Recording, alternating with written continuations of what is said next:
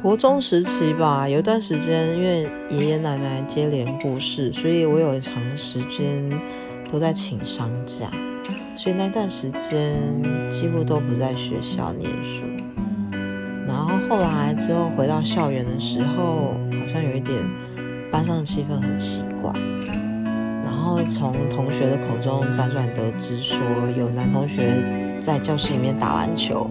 破坏了教室里面的那个投影片、投影机的布幕。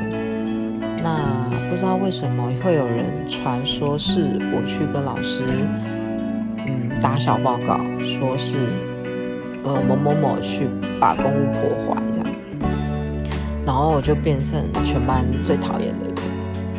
我觉得何其无辜啊！我不在教室哎，我也不在在学校上课。我我连毕业纪念册都没有买，就是过得蛮灰暗的国中。